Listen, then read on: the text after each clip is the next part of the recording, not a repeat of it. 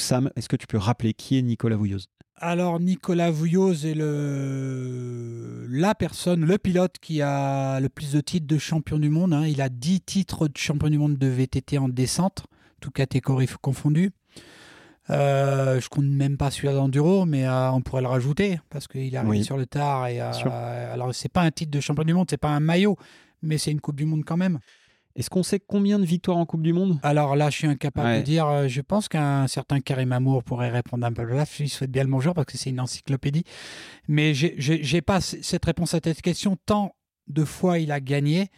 Et c'est pour le, le, le monde du VTT une grande, très grande personne.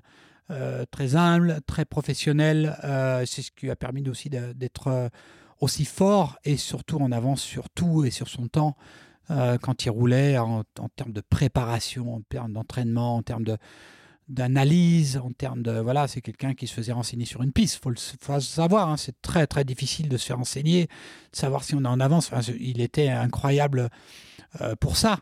Et Nico, euh, dans ces grandes époques et notamment 95, euh, il gagnait quoi. Il gagnait, il perdait pas. Euh, Mhm. Faire deuxième, c'était pas assez. Donc, euh, en tous les cas, cette, euh, cette journée-là, il s'en souvient sûrement.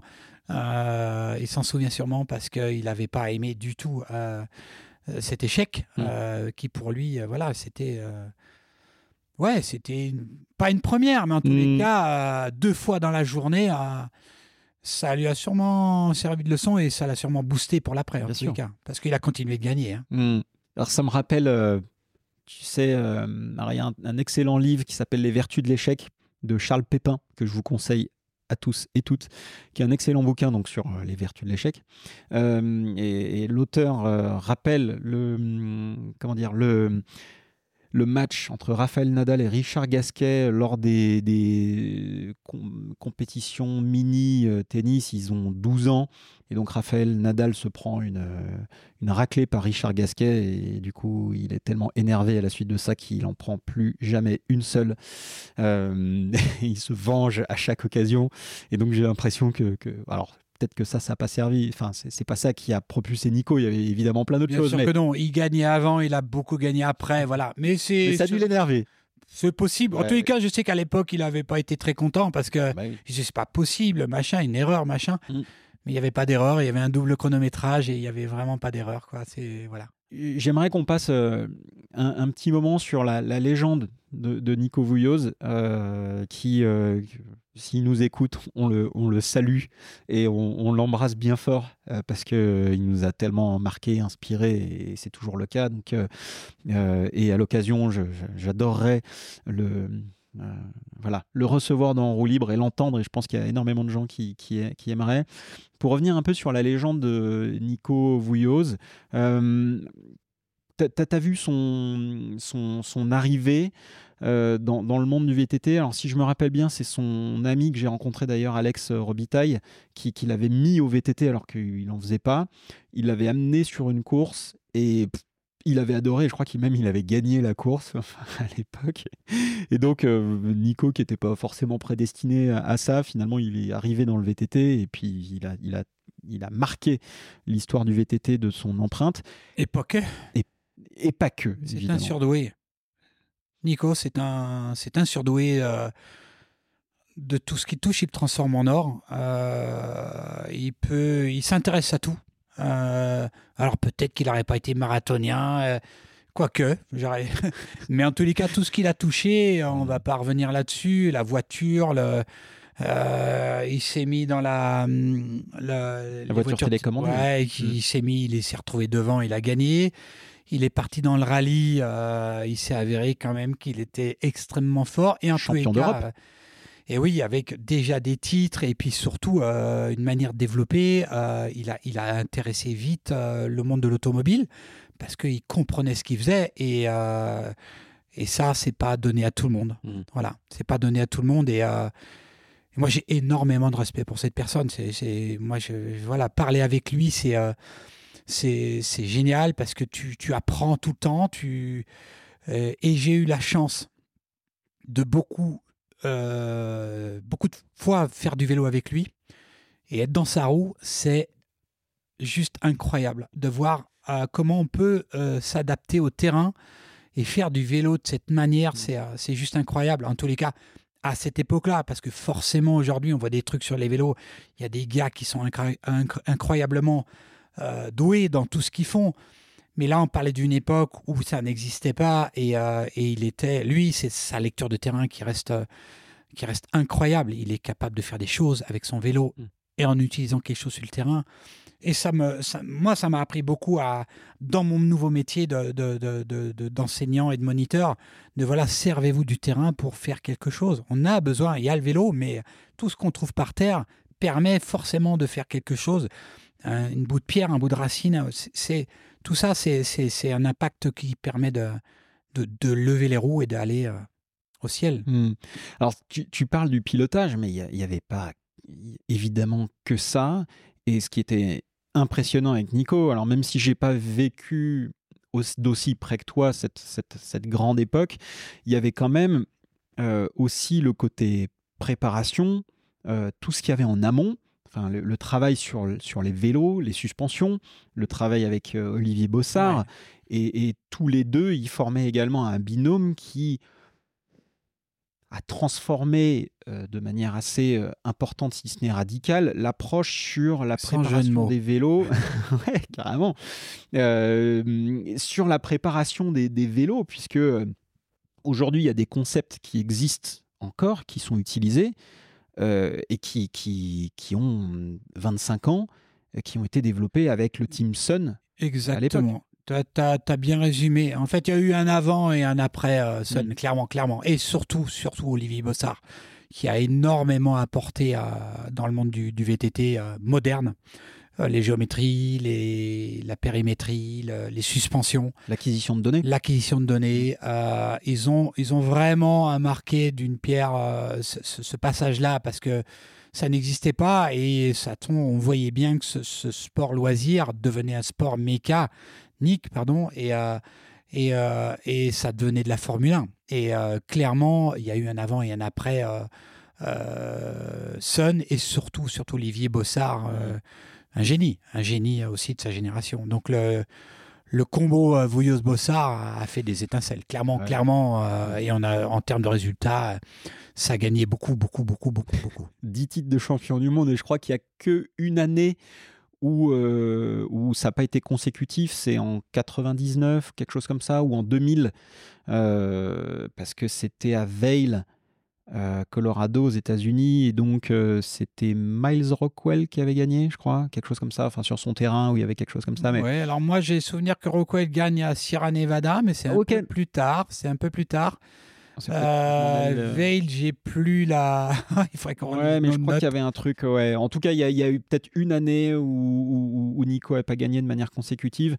Euh, sur, le, sur le Team Sun, parce que toi, tu as, vu l'arrivée du Team Sun qui, qui, qui était quand même le truc absolument incroyable. C'est-à-dire que un Smirmork, enfin un, un 38 tonnes euh, qui arrive sur les, sur les, sur les compètes. euh, Enfin, Ah, c'était démesuré à l'époque, euh, on comprenait pas ce qui arrivait et tout ça. Et, et d'ailleurs, on s'est senti, oui, ça, ça, ça, ça a fait grandir tout le monde parce qu'on s'est senti, euh, ouais, euh, ouais, ils ont du- des moyens, quoi, tu vois, des moyens et, euh, et euh, des moyens euh, humains, euh, financiers, Mm. technologiques. On se sentait un petit peu petit. Alors, si tu veux, ça n'a pas duré longtemps. hein, et, euh, tout de suite, euh, les marques euh, sont dit OK, non, mais il va falloir aussi qu'on mette les moyens si on veut rivaliser avec cette équipe parce que ils avaient les meilleurs pilotes et ils avaient les meilleurs vélos. Donc, c'était vite compliqué de. Ouais, il fallait se battre, voilà.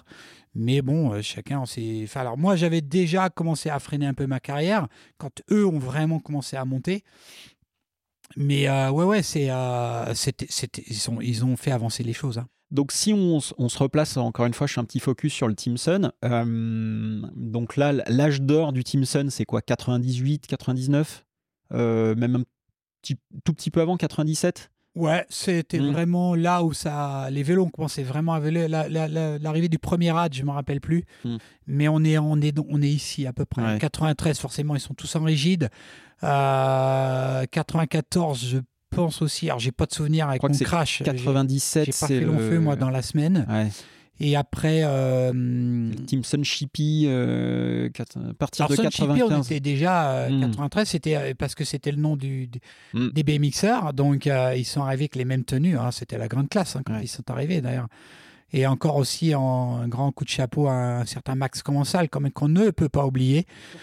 pour ceux qui ne savent pas, mais Max Commensal, c'était le, le, un des créateurs et et un des le créateur de Sun. Donc euh, il faut pas l'oublier non plus. Ah bah on l'oublie pas puisque c'était un, aussi un euh, c'était là-dessus que je voulais arriver, c'est-à-dire la la patte de Max et euh, d'une certaine manière le génie de Max puisque en gros alors moi j'étais pas là enfin si, j'étais là mais pas dans le monde du VTT de manière aussi importante que toi, mais tu peux nous, nous, nous faire un petit rappel de comment tu as vu arriver justement Max, Sun, ce, truc-là, enfin, avec peut-être ces idées euh, complètement folles et cette dimension euh, qui était du, jamais vu.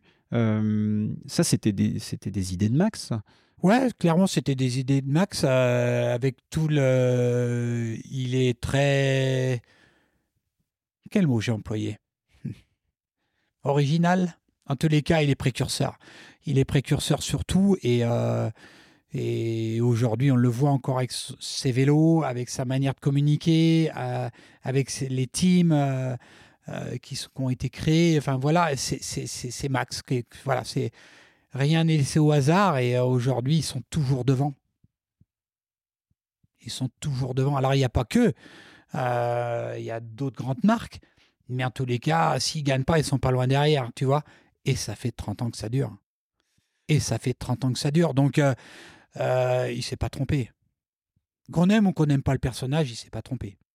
Bah, ce, qui, ce, qui, est intéressant, c'est qu'aujourd'hui, effectivement, avec le team commensal euh, Mukoff, euh, Riding Addiction, dirigé par Thibaut Ruffin et Gaëtan Ruffin, on a l'impression que Max reproduit avec des pilotes actuels, avec tout ça, ce qu'il avait laissé avec le Team Sun à l'époque, qui, euh, qui quasi du jour au lendemain avait, avait dû euh, fermer, qui était un, team légendaire. Est-ce que tu as l'impression qu'aujourd'hui, apparemment c'est ce que tu nous dis, que, euh, que Max aujourd'hui revient avec, avec, avec ce team comme il avait créé le, le Team Sun?